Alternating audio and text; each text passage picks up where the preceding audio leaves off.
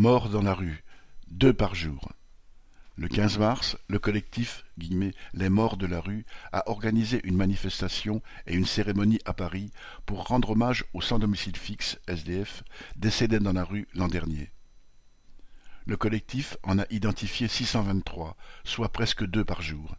Un chiffre qui ne baisse pas d'année en année et qui n'est certainement pas complet car les autorités se désintéressent de leur sort au point même de ne pas les comptabiliser. Ces décès sont survenus à l'âge de quarante-huit ans et demi en moyenne.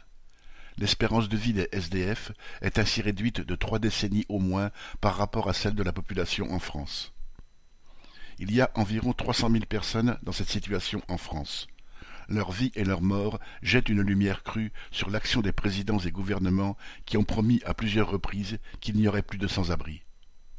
Le dernier en date se trouve être Macron qui déclarait peu après son élection en 2017 La première bataille, c'est de loger tout le monde dignement. Je ne veux plus, d'ici la fin de l'année, avoir des femmes et des hommes dans les rues, dans les bois ou perdus. C'est une question de dignité, d'humanité. Combien de ministres du logement ont pondu des plans de mise à l'abri des SDF, au moins en hiver, qui se sont limités à des numéros verts, saturés en permanence? Cette misère, au cœur d'un des pays les plus riches au monde, est absolument révoltante. Lucien Détroit.